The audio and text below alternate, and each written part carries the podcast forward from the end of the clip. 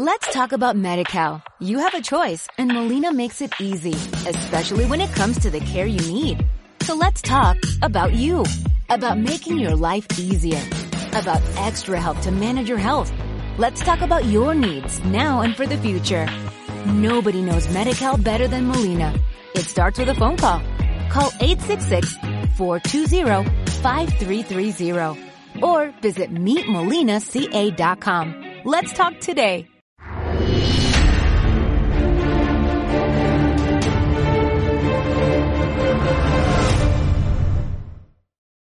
Muy buenas tardes y bienvenidos a una nueva emisión de Demos. Hoy en un día muy especial para nosotros porque es nuestro cumpleaños, nuestro segundo cumpleaños con más de 600 emisiones en las que hemos estado tratando de mostrarles a ustedes criterios, criterios con los que analizar la realidad tanto española como internacional. Hoy me acompañan eh, dos personas, eh, uno de nuestros colaboradores habituales, a quien saludo con mucho calor y con muchísimo cariño, que es mi amigo Pedro Gallego. Pedro, bienvenido. ¿Qué tal? Encantado de estar con vosotros hoy. Bueno, y hoy contamos, en fin, con un invitado de honor excepcional, un invitado de honor que es uno de esos periodistas en España de raza, una persona muy conocida. Eh, él es escritor, periodista, ha sido corresponsal en el mundo internacional, corresponsal de guerra en particular. Es el autor de muchos libros dedicados al periodismo, al mundo también de la novela, donde ha tenido pues, varias, varias novelas que ha publicado y, en fin, una persona de estas que no deja a nadie indiferente y que cuando participa en las tertulias no se le puede llamar tertuliano porque él es todo lo contrario. Él es una persona que aparece por las tertulias, dice lo que le da la gana y lo dice aparte de una manera muy directa. Eh, bueno, eh, nuestro invitado no es eh, otro que don Alfonso Rojo. Alfonso, bienvenido. Bien hallados y muchísimas gracias por la presentación. yo, antes de seguir, quería subrayar que Dios no me llamó nunca por el camino de la literatura. He publicado muchos libros, pero ya he llegado a la conclusión de que no es el camino que señaló Dios para mí. No me llamó por Me gusta el periodismo y lo de la literatura fue un vicio de juego. Es, es de sabio rectificar, Alfonso, y sí. que eres, que eres un hombre sabio que eres un hombre sabio y, vas mejorando cada día. pero, te lo tendría que contar. Mira, volvía yo de la Argentina, me parece que eran aquellos tiempos del, corralito.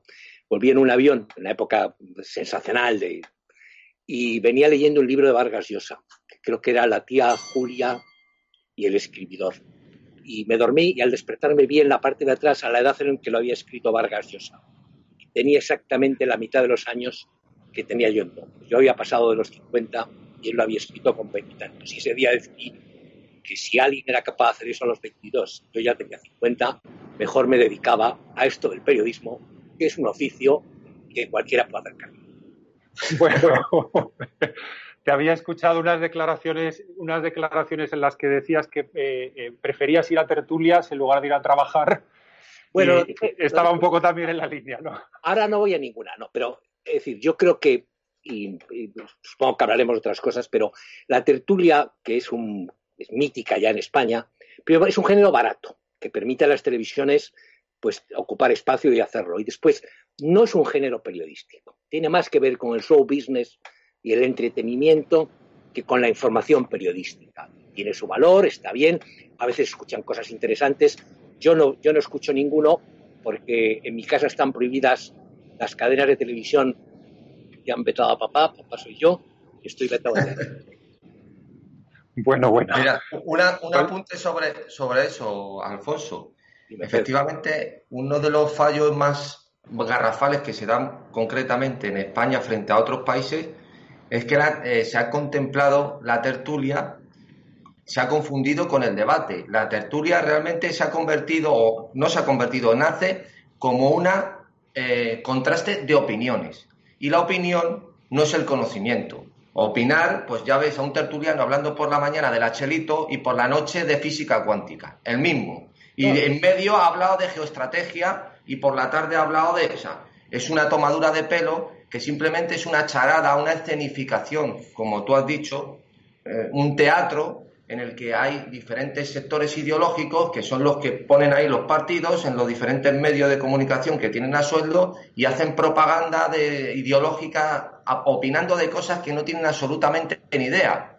Y es realmente penoso porque en países que existe esto también, también existen los debates, existen, mm, tertulias con criterio de un nivel, como hubo en España, por ejemplo, con la clave, que la laminaron en cuanto pudieron. Estoy, estoy de acuerdo. Es decir, yo, sí creo que el nivel, bueno, el periodismo nacional tiene muchos defectos y pero la tertulia no es uno de ellos porque no es periodismo, es, más espectáculo que otra cosa. Y si te fijas bien, la gente se adapta al medio al que va, porque son peonadas.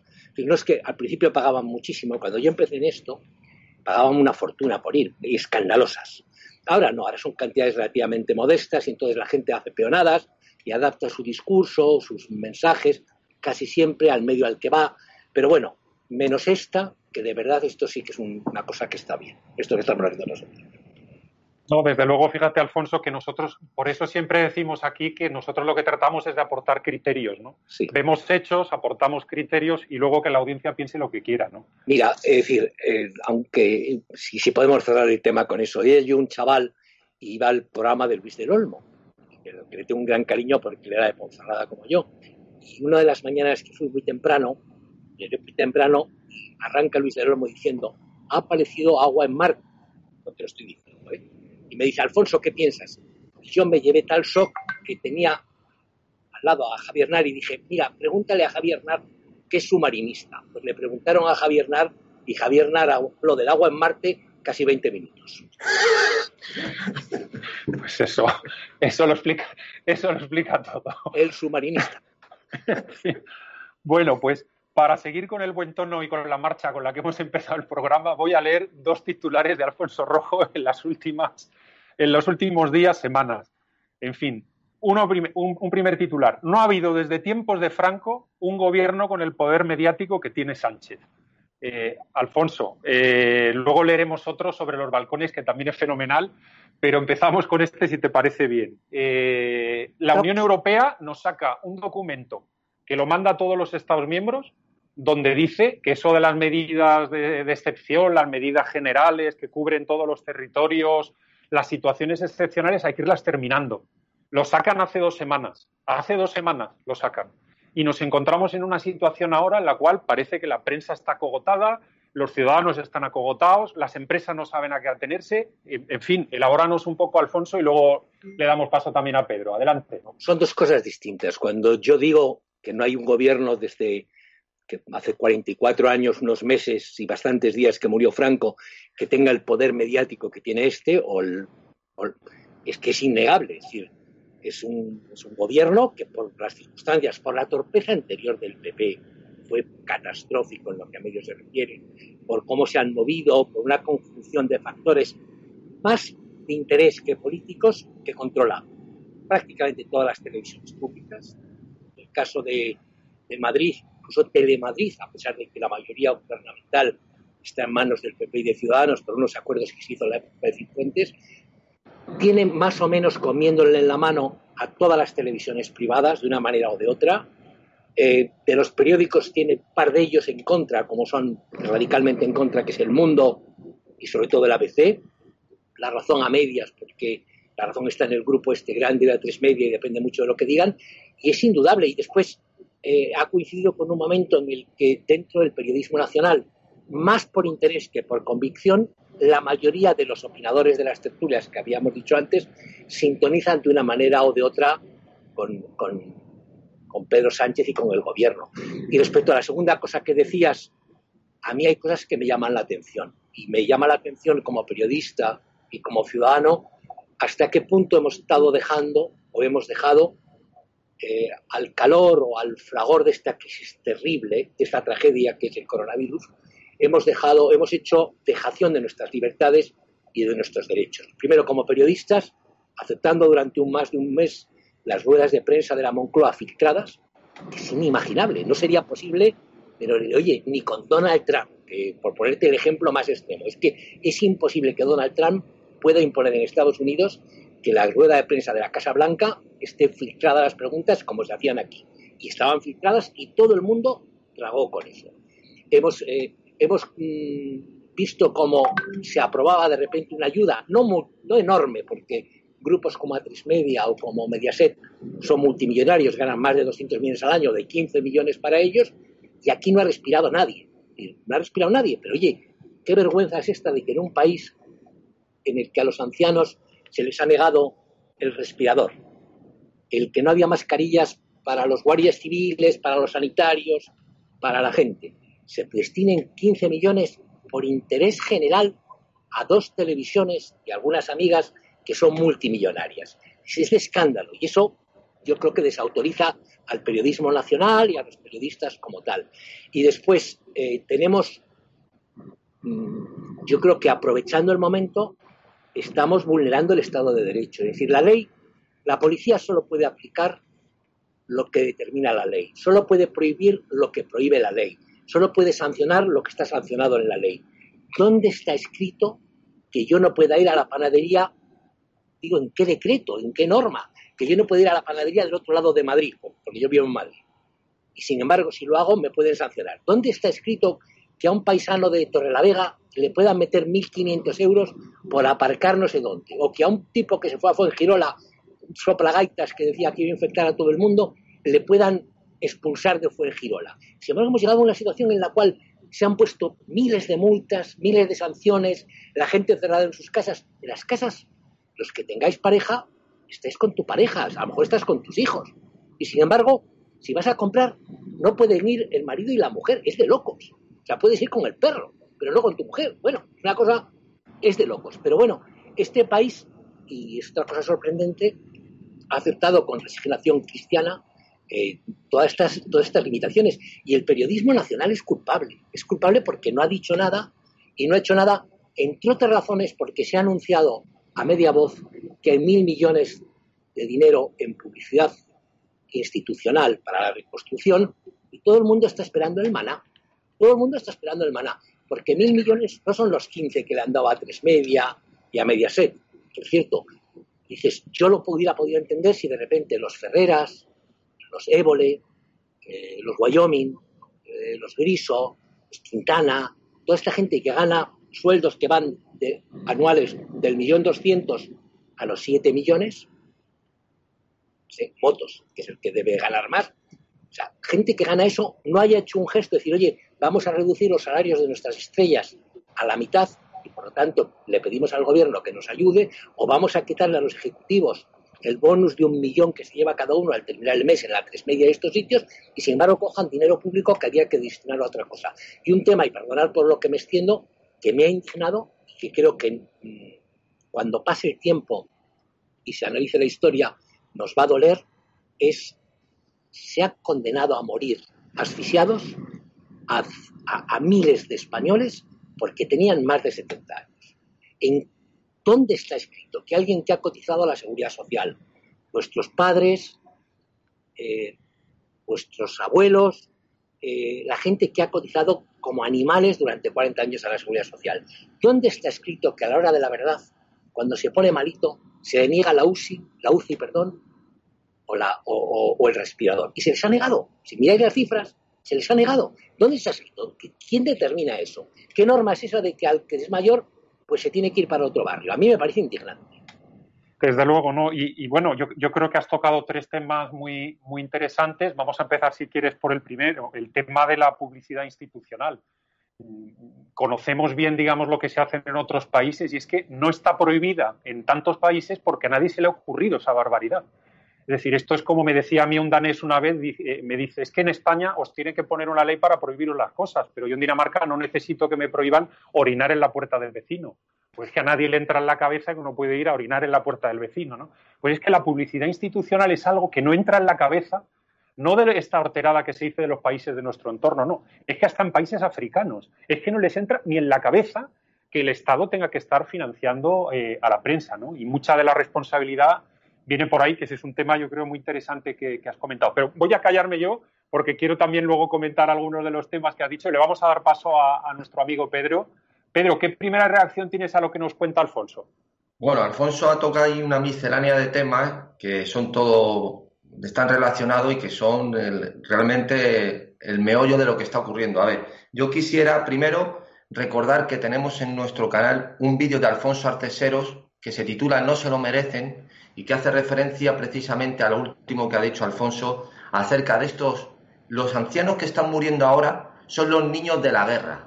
Los niños de la guerra que con 7, 8 años muestra imágenes cómo estaban desenterrando las cibeles, que le llamaban la encapuchada, porque estaba llena de arena para que resistiera los bombardeos, y esos niños que levantaron España, que trabajaron, ahora están muriendo en residencias solos o sin respiradores. Es algo, este hombre al final en el vídeo, os recomiendo a todos que lo veáis, sobre todo Alfonso si no lo ha visto, como al final ya rompe a llorar, porque verdaderamente es un, es un crimen lo que han hecho.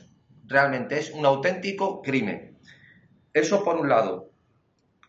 Por otro lado, efectivamente, eh, hay una frase que, como empieza Carl Smith, la teología política, que dice, es soberano aquel que decide en el estado de excepción.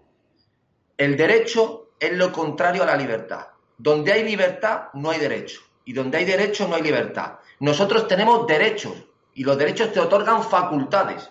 Pero esos derechos que tenemos y te dan esa facultad, igual que los tienes, te los quitan. Y aquí se ha visto.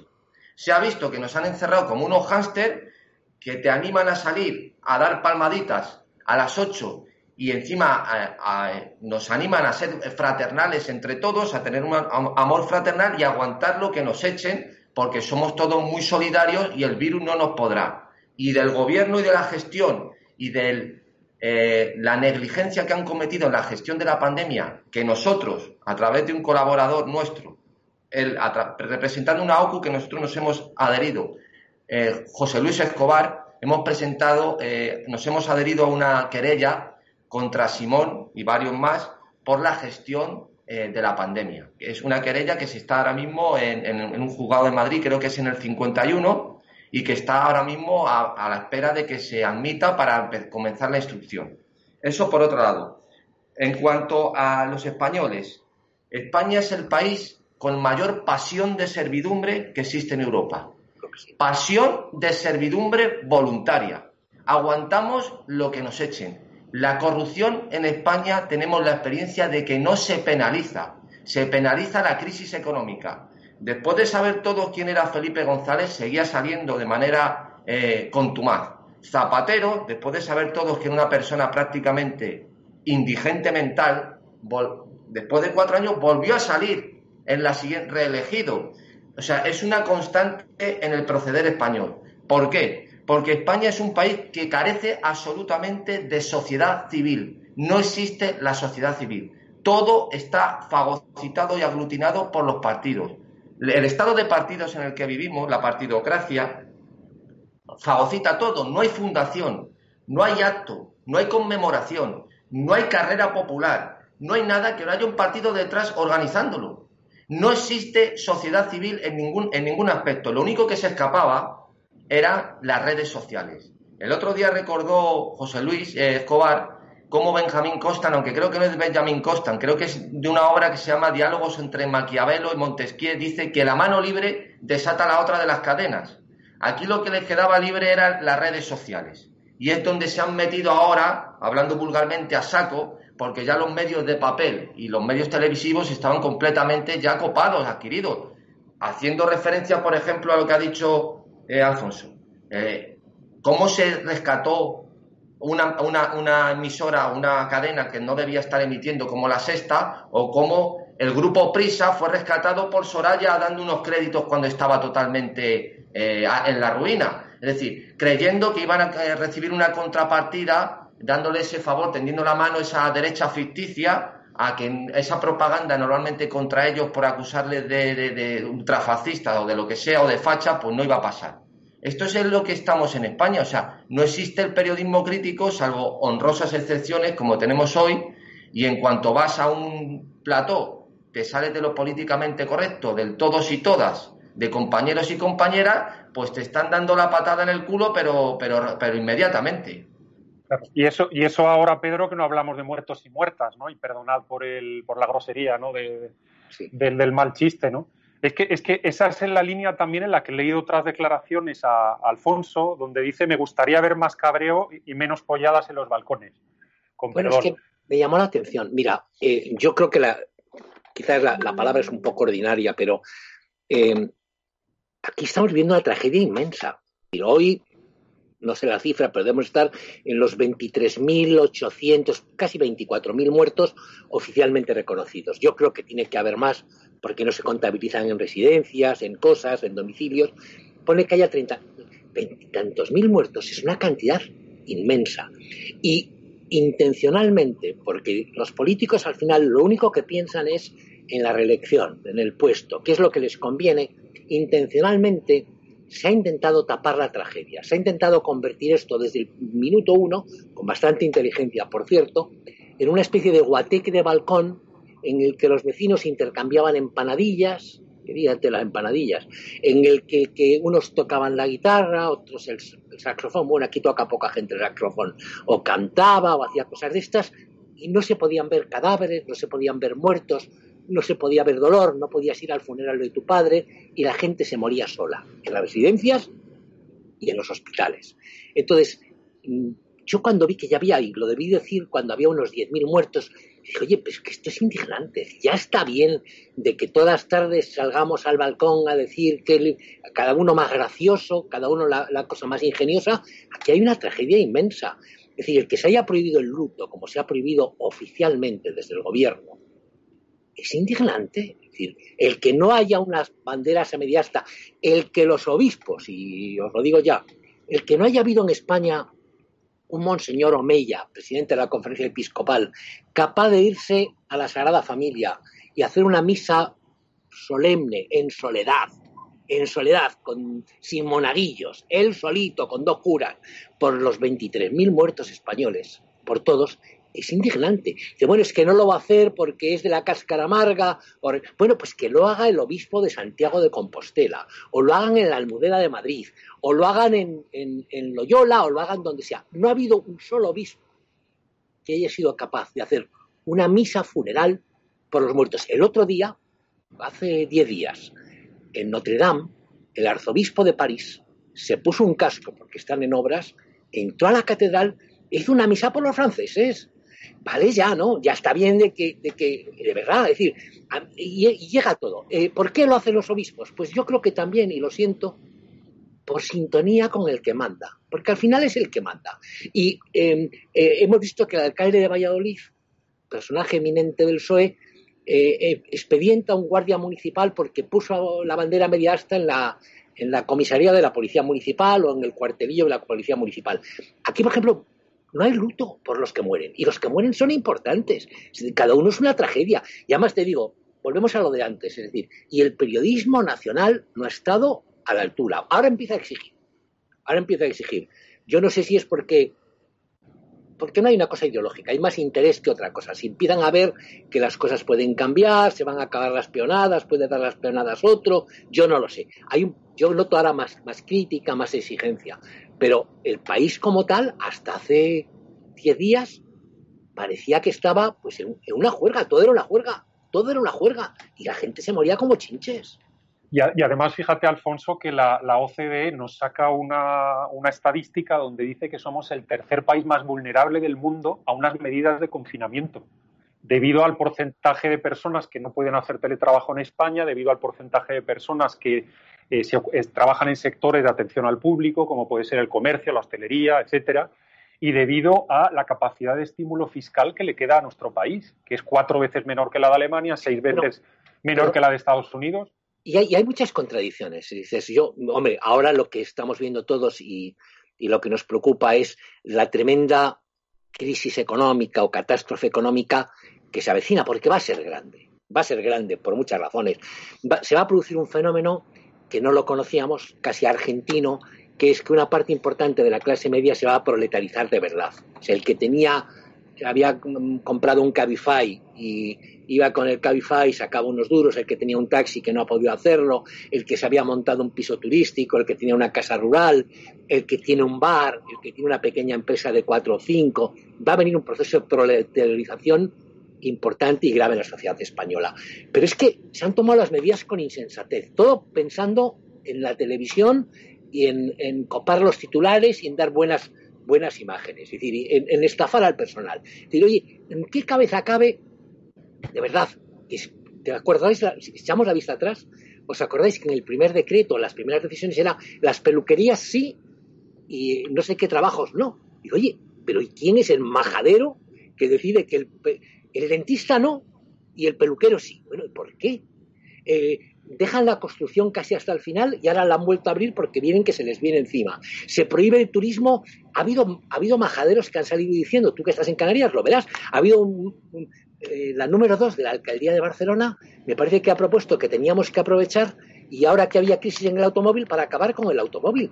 Pero ¿de qué se cree que va a vivir el personal? No sé quién ha dicho, bueno, que nos viene bien porque vamos a cambiar el modelo, me parece que ha sido Pablo Iglesias, vamos a cambiar el modelo, el modelo económico. Bueno, el tuyo ya lo has cambiado, el tuyo ya lo has cambiado, coño. Desde luego. Fíjate que una de las cosas, Alfonso, que me llama mucho la atención con relación a otros países es que allí se ha objetivado los criterios de desconfinamiento.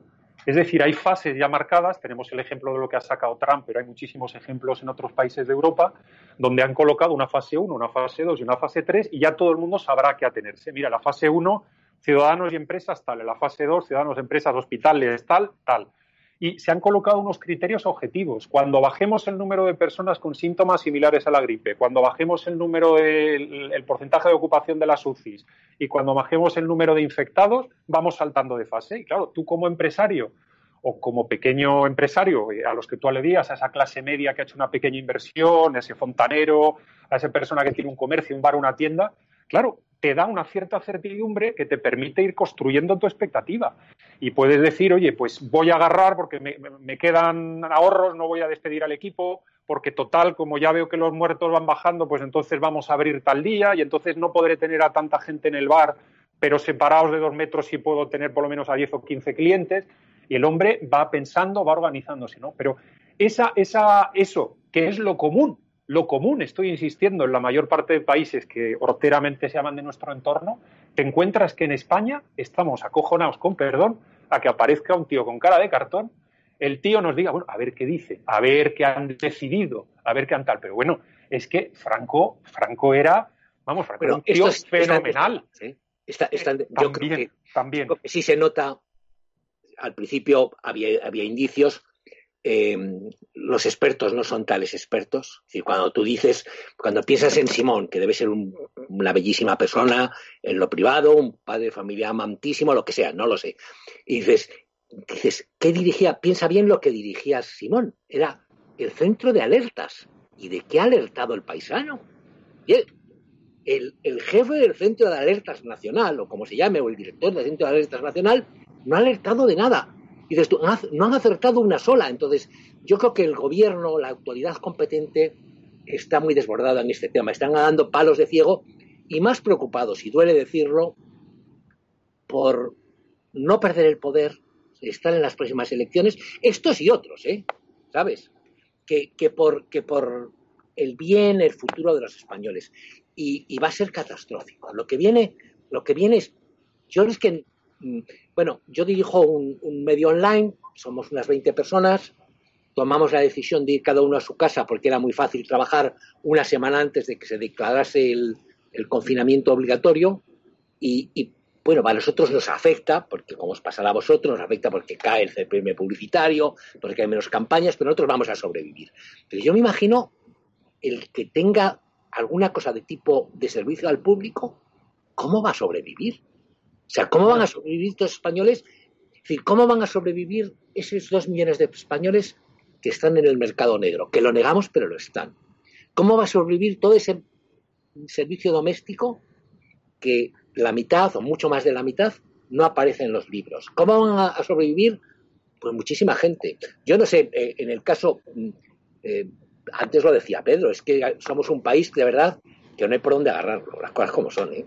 Mira una cosa, José y, Alfonso, eh, unas cuestiones que has referido que son nucleares. Figúrate que yo estoy, España está harto de repetir Centeno, a la muerte de Franco el sector industrial ocupaba un 35-36% del PIB. Actualmente ocupa un 14%. O sea, somos un país que vive del sector servicios. Figúrate en Canarias, figúrate en Canarias el descalabro que va a ser más aún, cuando estos son todo hoteles, bares, eh, discotecas, centros de ocio, puedes hacerte el panorama, el panorama distópico que se presenta. eh, por decirte una situación, vamos, que, que, que no, hay, eh, no se ve ahora mismo la luz por ningún sitio. otra cuestión, efectivamente, o sea, por ejemplo, España no ha hecho los deberes en muchas cuestiones, por, en, en, concreto la enseñanza. Por ejemplo, mis hijas estudian en Alemania. El, criterio que tienen las empresas, los colegios públicos, que aquí ya solo lo, tenían en cuenta empresas, universidades privadas, eh, las universidades públicas, el descalabro va a ser monumental. O sea, no solo por la falta de alumnos, porque va a haber una crisis y gente que ya le duele hasta pagar una matrícula, es que no hay plataformas ni condiciones para que los chavales vayan a estudiar. No existen plataformas digitales para que los profesores den clase. Me dice un profesor, antiguo profesor mío, que tiene el que comprarse el ordenador, la línea de datos y montarse en su clase para dar eh, a su manera, impartir las clases a, sus alumnos en una universidad, dando resistencia de materiales. O sea, este es el panorama de ya, de ahora, no, no del que va a venir, sino del que se está viviendo actualmente. Eso por un lado. Luego, en cuanto efectivamente cómo se están eh, comportando todos los políticos. Ya hemos dicho aquí que el primero que va a salir a defender a Pedro Sánchez cuando la cosa se ponga grave, fea, contra, desde el punto de vista legal, va a ser Casado, por ejemplo, el Partido Popular. ¿Por, qué? Porque aquí hay un pacto de silencio, es en la cultura del consenso. Y es toda una escenificación que se pueden atacar, se pueden insultar, pero hasta un cierto punto. Recordaba nuestro querido maestro Antonio García Trevijano cómo cuando entró Carrillo en el Parlamento después de legalizar al PC, cuando le atacaron, el que se levantó a defenderle fue Manuel Fraga. claro, aquí lo que se trata es de hacer piña y tirar para adelante. ¿Y qué ocurrió cuando no Aznar? Que se le llenaba la, boca con los fondos reservados, los papeles del CSI. ¿Qué sacó Aznar? No sacó nada, enterró todo. Pues esto es lo mismo. La crisis del coronavirus, todos los males que han, la mala gestión, los que entren, si, es que cambia, no, vamos, van a ocultar lo, lo más posible. hay un movimiento ciudadano, Pedro. Hay, yo creo, es decir, yo estaba seguro de que va a ocurrir un poco como en Italia y está pasando. Si hay gente, y tú estás en una de esas plataformas, que ha decidido llevar a los tribunales. No tengo una gran confianza en los jueces, también te lo digo. La justicia española es lo más parecido que hay a la lotería, incluso en la forma de hablar. Por me dices, ¿quién te, ha tocado? ¿Qué juez te ha tocado? ¿Y qué te ha salido? Que es cuando termina. Como en la lotería. En la lotería siempre preguntas, ¿qué ha tocado y qué te ha salido? Pero la, justicia tiene un poquito de eso. Pero a pesar de eso, cuando va subiendo los escalones, no te digo en primera instancia, sí va a haber muchas reclamaciones, sí va a haber muchas demandas y muchas cosas de ese tipo. En los dos sentidos, ¿eh? Porque hay un tema que no lo hemos hablado al principio, que es toda esta maniobra para callar a la prensa, que se está haciendo muy bien hecha desde la Moncloa y tiene dos facetas. Una faceta es la económica, la que hemos hablado al principio, pues la subvención, la publicidad institucional, les doy de comer y como somos, eh, en general los medios somos muy dependientes, pues la gente se va a plegar a lo que quieran por recibir la subvención. Y la segunda es la vía burofax, la vía amenaza, que es, yo creo en la fiscalía, con apoyo de Marlasca, que es llamativo, que un tipo como Marlasca se haya prestado a esto, con apoyo de Campo, el ministro de Justicia, otro magistrado, con apoyo de todos los ministros del gobierno, creamos una especie de entidad de, de Ministerio de la Verdad y a gente como vosotros, a gente como yo, a gente así, el día que te vas de, madre, te llega un burofax y se te pone el culo que parece Pepsi Cola, de verdad. Porque te entra miedo, porque dices, tengo que pagar un procurador, tengo que ir a declarar, me pueden meter 5.000 euros, y me meten 5.000 euros a dónde llego yo, y lo van a hacer. Y van hay toda una maniobra que va a ir destinada a callar a la prensa. Y yo creo que ahí la oposición, la oposición política, no ha sido capaz ni siquiera de levantar la voz, por lo menos tengo la impresión de no como debía en defensa de esto, porque no se puede hacer. No puedes, no puedes permitir que vayan ocupando y ocupando y que el Estado te vaya comiendo cada vez más y te deje cada vez menos espacio. Pues bueno, vamos a tener que ir terminando. Nos están llamando la atención desde los controles técnicos nuestro compañero Xavier Bermúdez. Yo creo que se han quedado demasiados temas en el tintero. Te quería haber preguntado por China. Te quería haber preguntado por. China, China muy breve. Es decir, yo no estoy en la conspiración, pero a mí me da que, el, virus este, ah, no tengo ninguna prueba ni nada de lo que ves. Oye, es decir, China ha jugado muy sucio. Hombre, no, no, suelta, no suelta a los norteamericanos a su vicepresidente, al fiscal general, a varios ministros, a la CIA, al director general de la CIA, a dar la cara, ¿no? Sí. Y, desde luego algo ha pasado. Algo, ha pasado, se han guardado información y, la cosa se ha desmadrado. A lo mejor es el pangolín ese, feo que es el bicho de por cierto. Pero, pero no lo sé. Eh, China ha jugado muy sucio en este tema, en informar, en la ha ocultado datos, todo este tipo de cosas. Y después, el que de repente te vendan después el material a los precios que te lo venden, todo huele fatal. Pero bueno, ¿qué le vamos a hacer? Bueno, figuraos, si, si aquí sabemos que nos están engañando con las cifras de muertos porque sencillamente no se hacen test ni se contabiliza aquella persona que no se le ha hecho el test, figuraos en China. O sea, hay que ser, perdonar, atrasado mental para creerse que en un país de 1.400 millones de habitantes han muerto 3.000 personas cuando nace el virus allí. O sea, es que, mm, es que el orden de magnitud ya te impide pensar eso de entrada. Es totalmente ilusorio en las cifras que da China, además viniendo de ese régimen. O sea, eso no se lo cree absolutamente nadie que tenga dos dedos de frente. Y fijaros, y fijaros además, y perdonad que sea pesimista, que creo que el tsunami que nos viene por la izquierda va a desbordar lo político y es el tsunami económico. Es la mayor crisis que le ha tocado a España desde la guerra civil, desde 80 años. ¿eh? Sí, va a ser, sí va a ser muy grave. No, no, son, no las cifras que salen ahora de paro, es que el efecto es, es mira, antes lo decías, la, España, la, la, industria que se ha reducido al 15% o al 14%, es que la mayor parte de esa industria es industria del automóvil. Y es la exportación. El 80% es exportación de automóviles, que no se va a producir. Hay más de un 15% directo y casi el 30% que depende del turismo. Y no se va a salir. Ayer Alemania, o antes de ayer, eh, aconsejaba o decía a sus ciudadanos que no podían ir este verano a, veranear a, España. Pues imagínate lo que va a ser. Inglaterra va a tener lo mismo. Lo que viene va a ser realmente serio. Y eso, eso sí que es preocupante, porque va a ser un retroceso. Y, bueno, ahora em, nos tenemos que conformar con que tenemos la generación más eh, preparada de la historia, que es otra de las grandes mentiras. Ya hablaremos otro día que conectemos, eso de que tenemos la generación eh, mejor preparada de la historia. Virgen Santa. Estoy, estoy muy de acuerdo contigo con lo que acabas de decir. es la generación con más, con más títulos de la historia, eso y sí. menos sabe. No sabe nada. Sin duda ninguna. Te digo en serio, ¿eh? Nada. ¿Eh? Bueno, a mí, a mí desde luego la, conversación ha sido eh, muy agradable, me ha sabido muy poco. Alfonso, muchísimas gracias de verdad por acompañarnos. Estás invitado otro día, si te lo has pasado bien, vamos a hacer otro programa. Cuando queráis. Fenomenal. Y yo creo que aparte tiene que ser por la mañana, siempre por las mañanas, porque por las mañanas cuando me llaméis y después lo hacemos a la hora que sea, pero me tenéis que llamar siempre por las mañanas, que es cuando yo estoy más alerta. Ya después, a estas horas ya estoy medio, medio sonado. Venga. Bueno, y sobre todo nos has puesto un broche de oro, un día muy especial para nosotros, porque es el segundo aniversario de nuestro canal, que empezamos siendo cuatro gatos, 500 visualizaciones por programa. Ahora estamos en más de 600.000 visualizaciones al mes en YouTube, en Facebook, en Evox, en fin, lo que nos dejan, con participaciones en medios aquí y allá, en Radio Ya, en, Canal 33, en Teledonosti, en fin, vamos apareciendo en muchos sitios, pero vamos, que ya no somos tan pequeños como éramos y seguimos dando guerra, dando caña, como decimos nosotros. Y en fin, haberte tenido hoy es muy especial para nosotros. Eh, muchísimas gracias a, los dos y, para mí ha sido un placer. Fenomenal. Pedro, eh, cuida de las Islas Canarias y le damos las gracias a Xavi por haberse ocupado del control técnico. Un saludo a todos y mañana volvemos con más criterios. Un abrazo para todos.